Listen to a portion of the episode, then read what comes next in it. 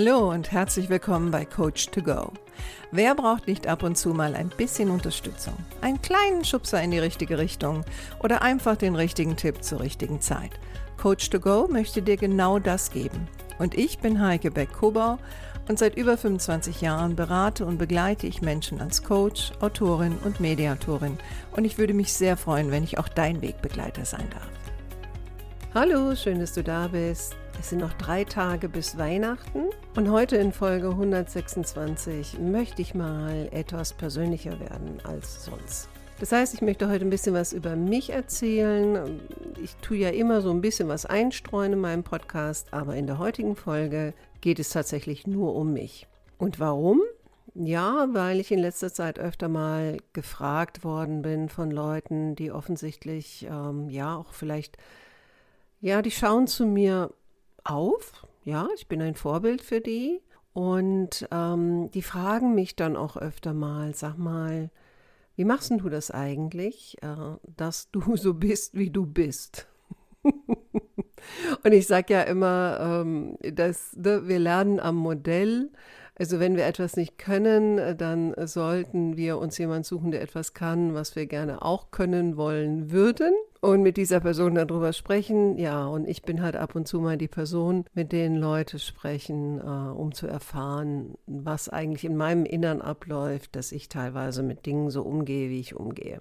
Jetzt muss man natürlich dazu sagen, ähm, diejenigen von euch, die öfter hier zuhören, wissen ja, dass ich jetzt dieses Jahr 60 geworden bin und dass ich ja ein sehr bewegtes Leben gehabt habe durch viele Umzüge. Ich bin ja über 30 Mal umgezogen, habe meine vielen Schulen, ne, also über, über zwölf Schulen habe ich ja besucht und Unis und so weiter und habe ja auch sehr, sehr viel an mir gearbeitet. Und deswegen ist klar, das, was ich jetzt von mir gebe, hat natürlich auch ganz, ganz viel damit zu tun. Ja, es hat mit sehr, sehr viel Arbeit zu tun. Also ich bin ja nicht so geboren worden. Ich habe mich auch dahin gearbeitet. Und deswegen möchte ich heute so ein bisschen erzählen, äh, was mich so antreibt, was vielleicht auch so meine Werte sind. Und vielleicht inspiriert es ja den einen oder anderen, sich das eine oder andere abzugucken. Und wie gesagt, es ist immer mit mal mehr, mal weniger Arbeit verbunden, aber auf jeden Fall mit Arbeit verbunden. Und der eine oder andere mag auch denken, mein Gott, also das klingt ja jetzt wie so eine Liste The Best of. Aber ich habe mich halt mal hingesetzt und habe mal so ein bisschen aufgeschrieben, was mich sicherlich so auszeichnet und auch antreibt nicht zu sagen, dass ich natürlich auch meine schweren Zeiten habe. Und ich habe auch schon viele schwere Zeiten gehabt. Also einige Krankheiten. Ich habe äh, zwölf oder dreizehn stationäre Krankenhausaufenthalte hinter mir. Mindestens die Hälfte davon waren verbunden mit OPs. Äh, ich glaube, die längste Zeit, die ich mal im Krankenhaus gelegen habe, waren fünf Wochen. Also das sind ja auch Sachen, die prägen einen. Die Umzüge und die ganzen Schulbesuche haben mich natürlich auch sehr geprägt. Und nur weil ich so denke, wie ich denke, heißt natürlich nicht, dass alles in meinem Leben einfach ist. Also ich möchte nicht, dass das falsch verstanden wird. Aber ich denke, ich habe so sieben, acht Punkte, die für mich einfach wichtig sind, hat natürlich auch viel mit Werten zu tun. Und ja, vielleicht inspiriert es dich ja. So, Punkt Nummer eins ist sicherlich, dass ich ein Mensch bin, der relativ positive Grundeinstellung zum Leben hat. Was ich damit meine, ist einfach, ich habe schon viel Scheiße erlebt und trotzdem habe ich auch immer wieder gesehen, dass ich irgendwie da durchgekommen bin. No? Ich sage immer, einer meiner, meiner Grund, äh, Grundsätze oder Glaubenssätze ist, ich schaffe das. Und das habe ich auch in meinem Leben immer erfahren. Das selbst auch in ganz, ganz schwierigen Zeiten habe ich es irgendwie geschafft. Hat es einen Preis gekostet? Ja, ganz klar. Also ich sehe mich jetzt nicht als irgendeinen Träumer, der nur positiv denkt, sondern ähm, ich sehe mich als jemanden, der die Entscheidung trifft, äh, auf die positivere Seite von etwas zu gucken. Und das hat mir an der einen oder anderen Stelle auch sehr viel Lebensfreude gegeben. Also das merke ich immer wieder, auch wenn ich immer wieder merke, ne, wie gerade momentan jetzt seit ein paar Jahren wird ja immer wieder propagiert, wie schrecklich alles ist. Und ähm, das Wort Krise wird ja so dermaßen überstrapaziert, dass ich für mich auch schon merke, ach, mich nervt es eigentlich. Und ich habe meinen Medienkonsum, außer jetzt für Recherche, äh, versuche ich ziemlich zu reduzieren. Und immer wenn ich sowas lese, dann denke ich auch darüber nach, wie viel Schönes es auch gibt. Und ich würde mir wünschen, es würde auch mehr Nachrichten darüber geben, denn ich glaube, dass in vielen Bereichen der Welt vieles auch sehr viel besser geworden ist. Und wenn ich jetzt mein eigenes Leben anschaue, so muss ich doch sagen, dass ich habe sehr, sehr viel Schönes erleben dürfen, neben all der Scheiße, die man halt so erlebt. Und ich finde, das Leben ist eine tolle Sache mit allen Hoch und Tiefs, also eine gewisse Lebensfreude und positive Einstellung. Was für mich immer sehr wichtig war und ist und mich auch antreibt, ist, ähm, ich mag Individualität und ich lege sehr, sehr viel Wert auf Freiheit. Das hat sicherlich auch dazu geführt, dass ich mich vor jetzt ja, fast 30 Jahren selbstständig gemacht habe. Da war ich ja noch relativ jung. Ähm, aber ich hatte immer so den Wunsch, so zu sein, wie ich bin, ohne jetzt hochgradig egoistisch zu sein. Aber ich habe auch damals schon gemerkt, ich passe halt nicht überall rein. Das ist einfach so. Und jeder kann das machen, wie er denkt. Sonst hätte ich ja auch ähm, nicht Individualität als Wert. Aber ich lege Wert bei mir darauf. Und wenn mich etwas zu sehr einschränkt, dann wähle ich eher den anderen Weg. Also ich war sicherlich eine schwierige Angestellte. Deswegen bin ich besser im Freiberuflichen und kann so meine Erfahrungen jetzt auch weitergeben. Und wie gesagt, Freiheit hat mich immer angetrieben. Das war für mich ein Motor und ist es immer noch, auch wenn die Zeiten schwer werden, jetzt beruflich zum Beispiel. Das passiert ja immer wieder. Also ich kann mich auch erinnern, es gab mal eine Zeit in meinem Leben, da war es sehr, sehr existenziell. Da hatte ich dann auch mal den Gerichtsvollzieher zu Hause. Das war extrem peinlich und auch schambesetzt für mich, aber auch das hat mich dann eher angetrieben, dass ich mir gesagt habe, da will ich nie wieder hin. Ich will nie wieder hin, obwohl er sehr nett war, muss ich sagen. Also wir haben sehr nett Tee getrunken und uns unterhalten, weil ich auch jemand bin, ähm, na, ne, der macht ja auch nur seinen Job. Und das war ein netter älterer Herr, und ähm, er hat dann noch, ich weiß noch, wieder zu mir gesagt, junge Dame, also so, wie ich sie jetzt einschätze, das muss doch nicht sein, Sie kriegen das doch bestimmt hin, dass ich Sie nicht nochmal besuchen muss. Und das, das hat mich gefreut. Obwohl ich jetzt da saß und der Beverly geklebt hat. Und ich bin da rausgekommen. Ja, und ich, ich denke oft daran zurück. Es ist ja jetzt Jahrzehnte her. Aber ich denke dann oft zurück und denke, ja, genau ich bin jemand, der muss da jetzt nicht unbedingt hin. Ich will dafür sorgen, dass ich da nicht nochmal hinkomme. Aber wie gesagt, Freiheit ist auch ein ganz wichtiges Thema. Und das hat mich dann auch oft angetrieben, wenn jemand versucht hat, mich zu stark einzuschränken. Vielleicht war ich auch deswegen nicht so eine gute Angestellte. Wobei, es gibt auch viele tolle Jobs, ähm, da wird man gar nicht so eingeschränkt. Also das erkenne ich dann immer wieder, wenn Leute vor mir sitzen und jammern. Die jammern teilweise über Sachen, die gar nicht mit Einschränkungen zu tun haben ähm, und denken, Freiheit würde bedeuten, dass man sich gar nicht auf andere einstellt, dass man nur seinen eigenen Stiefel fährt. Und das ist nicht das, was ich meine. Aber es ist so ein Grundgefühl. Ne, so ein Grundgefühl, dass ich für mich selber entscheiden möchte und natürlich auch das Risiko dann immer trage. Ne? Das ist klar. Also ich kann niemand anderen dafür verantwortlich machen, für die Scheiße, die ich selber baue, auf Deutsch gesagt. Was mich auch immer angetrieben hat, ist ähm, das Lernen. Und wer gerne lernt, ist meistens auch ein neugieriger Mensch. Also ich bin immer noch neugierig auf Wissen, auf Menschen, ähm, auf unterschiedliche Dinge. Ich lese jeden Monat immer noch äh, viele Bücher. Ich lese jeden Tag. Ich glaube, also ich sage immer, wenn mein Gehirn nicht jeden Tag was Neues entdeckt, ähm, dann vertrocknet es. Meine Mutter hat mal zu mir gesagt, es ist aber auch schon Jahre her, äh, wann willst du denn mal aufhören mit der Lernerei? Und ich habe zu ihr gesagt, nie. Weil ich fest daran glaube, dass für mich, vielleicht nicht für jeden, aber für mich, ist das ein Lebenselixier. Und ich glaube auch deswegen bin ich jemand, der auch für junge Leute durchaus ein Vorbild ist und ähm, wo viele auch sehr erstaunt sind, dass ich schon 60 bin, weil ich wirke natürlich anders. Neben der Tatsache, dass ich auch Glück habe, anscheinend die Haut meines Vaters geerbt zu haben, Heißt, ich sehe noch ziemlich gut aus für 60. also auf jeden Fall sehe ich nicht so alt aus, wie ich bin. Und natürlich, wie früher die Leute auch schon gesagt haben, fühle ich mich auch nicht so alt. Aber ich merke natürlich schon, dass da Zipperlein sind und dass Dinge mir schwerer fallen. Und natürlich die Schwerkraft, die ist nicht zu leugnen. Und auch das ist etwas, da lerne ich halt mit umzugehen. Und ich setze mich, ich bin jemand, ich setze mich immer sehr offensiv mit Dingen auseinander. Also wenn mich etwas stört, dann setze ich mich damit auseinander. Wenn ich vor etwas Angst habe, dann setze ich mich damit auseinander. Und ich merke dann immer, dass ich lerne sehr, sehr viel über mich, über andere, über das Leben und das, das finde ich einfach toll. Und ich habe es auch immer, also schon als junge Frau habe ich, ähm, war ich sehr gerne mit älteren Menschen befreundet. Und mein bester Freund, der ja vor einigen Jahren gestorben ist, der war ja 38 Jahre älter als ich. Wir sind zusammen in Urlaub gefahren. Ähm, wir waren zusammen auf Kursen. Er war für mich auch ein großes Vorbild, wie ich auch früher schon große Vorbilder hatte, die älter waren. Und mein Ziel ist es auch, und vielleicht bin ich auch auf einem guten Weg, genau dieses Vorbild auch für andere junge Menschen zu sein. Also was ich an meinen Freunden immer geliebt habe, die so älter waren, die sind neugierig geblieben. Die waren jung im Kopf. Die waren zwar außenrum, wurden die natürlich immer älter, ganz klar. Aber das, diese Neugierde war immer da, diese Freude am Leben, dieses Interesse an Jungen und Alten und Neuem und auch Altem ähm, war einfach da. Und das, das war für mich ein Vorbild. Und ich hoffe, natürlich, wie die meisten Menschen, dass ich nicht irgendwann mal dement werde und dass dieses Hirn mich bis zum Ende trägt. Das wäre natürlich toll. Aber wir werden sehen. Äh, was mich auch immer durchgetragen hat und trägt, ist mein Humor.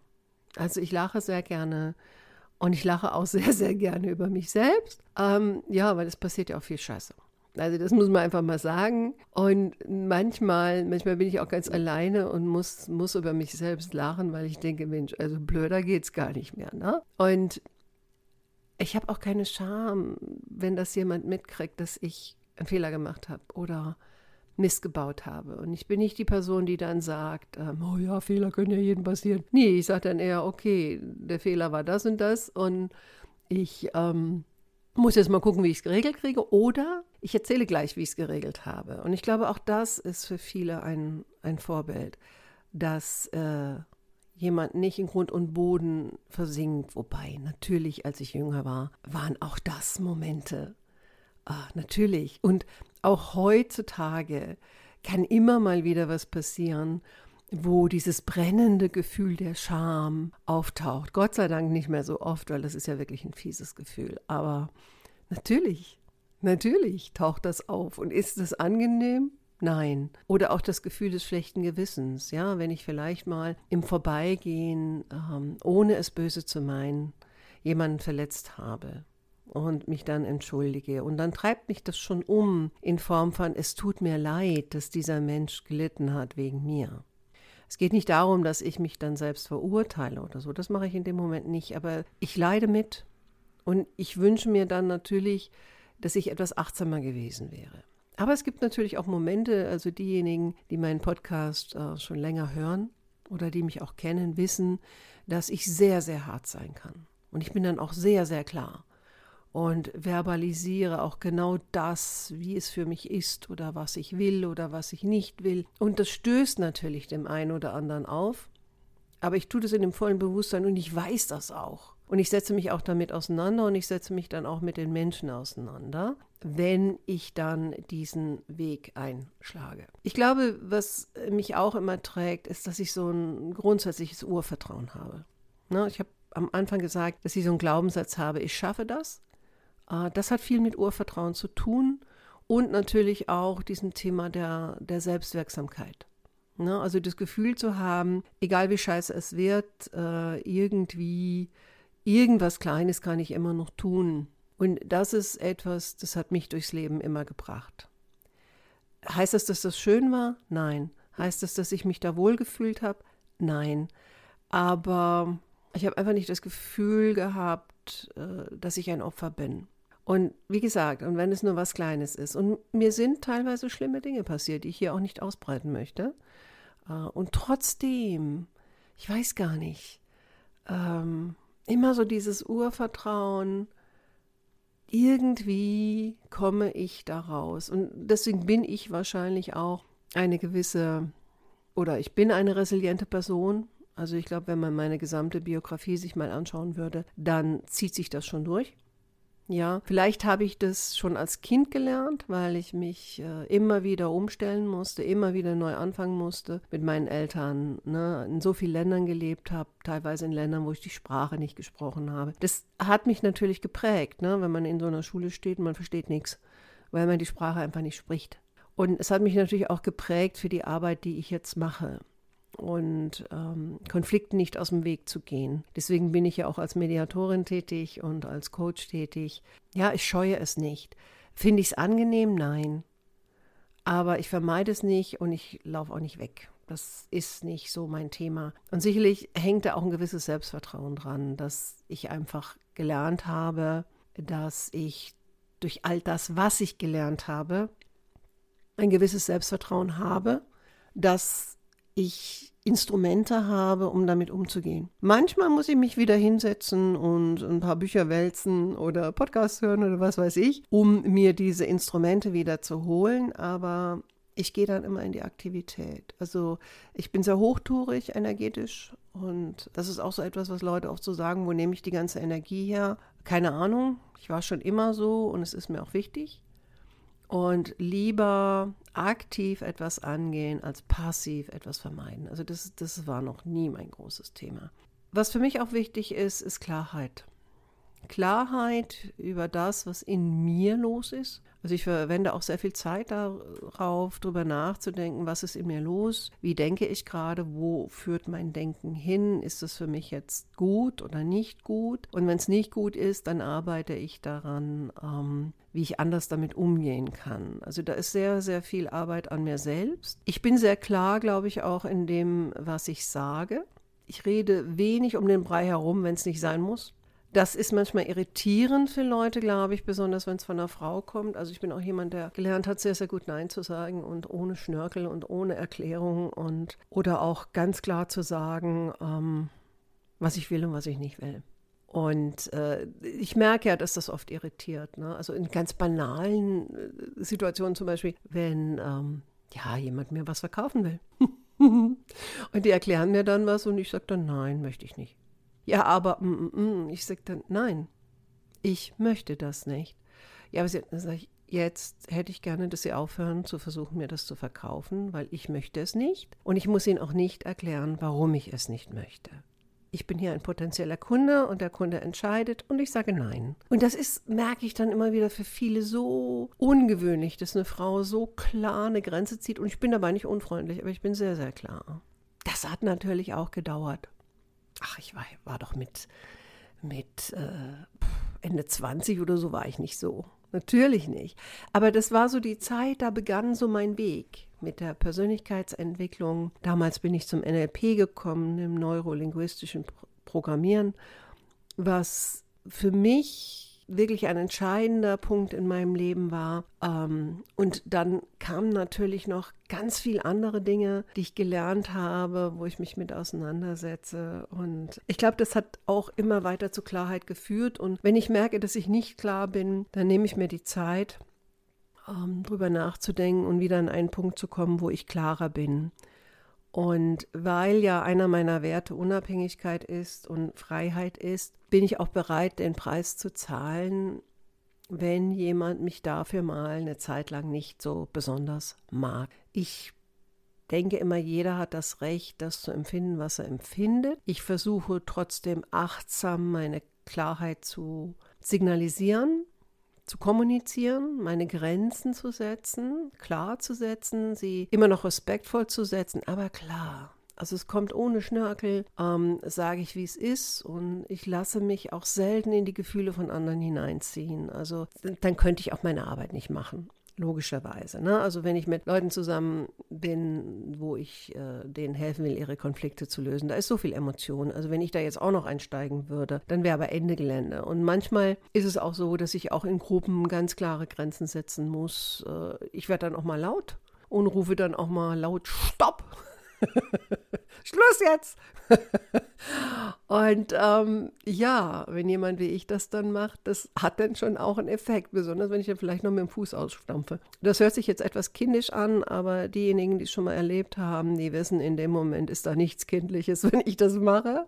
Und trotzdem mache ich es in, in vollem Respekt, weil mein Anliegen ist immer, den Leuten einen Spiegel vorzuhalten und zu sagen, so, das kommt jetzt so und so an und Sie entscheiden jetzt, ob Sie das weiter so machen wollen, mit dem Effekt, den es ja hat auf, auf mich und vielleicht auch das Umfeld. Aber dann bitte in der vollen Verantwortung, weil ich glaube, das ist auch so etwas, was mich stark steuert, Verantwortungsbewusstsein. Ich sage mal, man kann alles sagen, es kommt andere, wie man es macht. Das ist das eine. Und das andere ist, wenn ich etwas für jemand anderen oder etwas tue oder sage, was für den anderen negativ ist und ich weiß das und ich sage es trotzdem, dann mache ich das in dem vollen Verantwortungsbewusstsein. Also ich übernehme dafür auch die Verantwortung, nicht aus einer trotzigen Haltung heraus, sondern ich weiß, dass es das jetzt vielleicht auslöst und ich tue es trotzdem. Und das heißt nicht, dass ich den anderen verletzen will, aber wenn jemand meine Grenzen überschreitet, dann ziehe ich die Linie. Das ist so.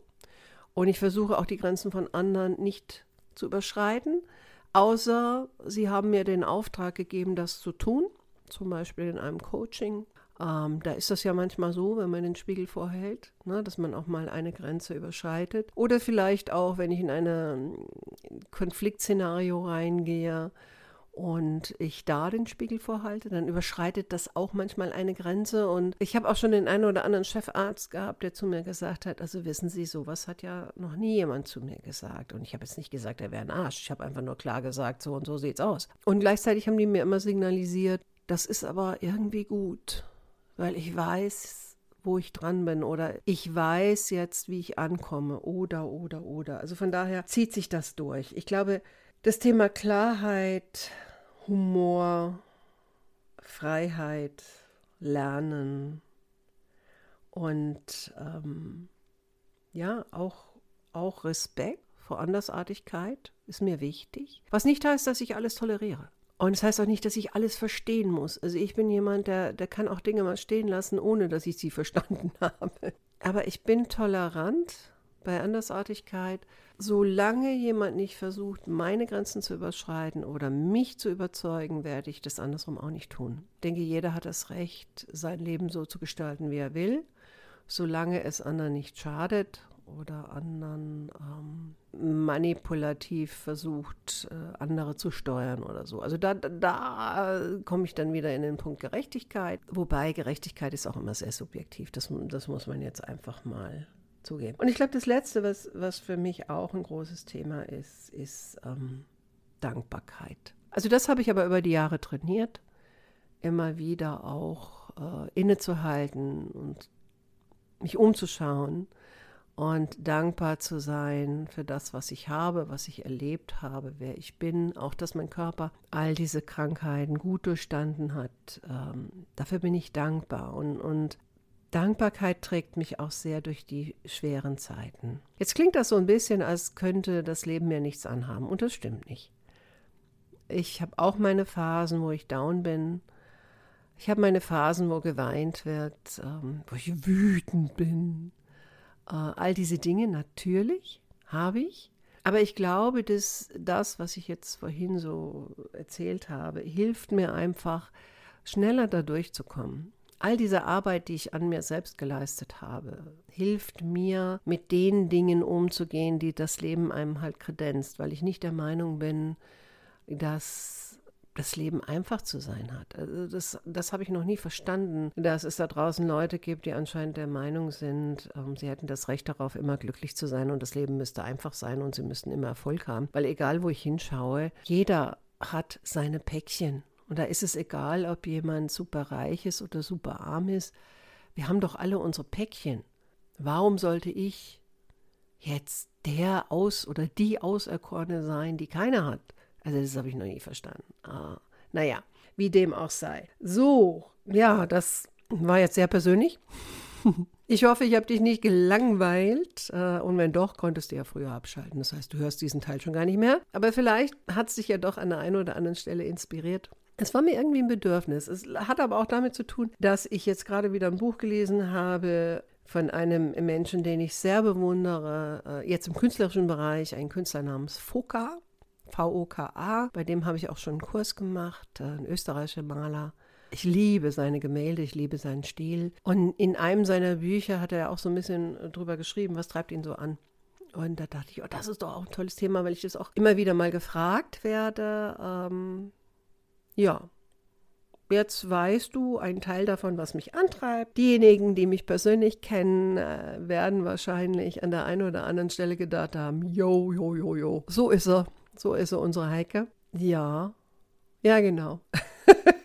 ich glaube, ich höre mal auf an dieser Stelle, sonst fallen mir noch tausend Dinge ein. Äh, ja, noch ein paar Tage bis Weihnachten ist ja immer so ein bisschen eine stressige Zeit für viele. Hatte dazu auch letztes Jahr einen Podcast gemacht. Für den Vorweihnachtsstress, vielleicht magst du den nochmal hören. Ich wünsche dir und euch an dieser Stelle, dass du und ihr ein schönes Weihnachtsfest habt, dass es nicht zu stressig wird, dass wenn du Erholung brauchst, du Erholung bekommst, wenn du Action brauchst, du Action bekommst ähm, und dass natürlich auch das nächste Jahr ein tolles Jahr wird mit allen Hoch und Tiefs. Und vielleicht ich mit meinem Podcast oder meinen Videos einen Beitrag dazu leisten kann, dass es für dich etwas leichter wird.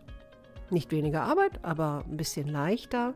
Und äh, ich werde natürlich noch eine Folge machen vor Jahresende. Und bis zur nächsten Woche wünsche ich dir jetzt erstmal wunderbare Weihnachtstage. Lass dich reich beschenken. Und ich freue mich, wenn du nächste Woche wieder dabei bist. Mach's gut, deine Heike.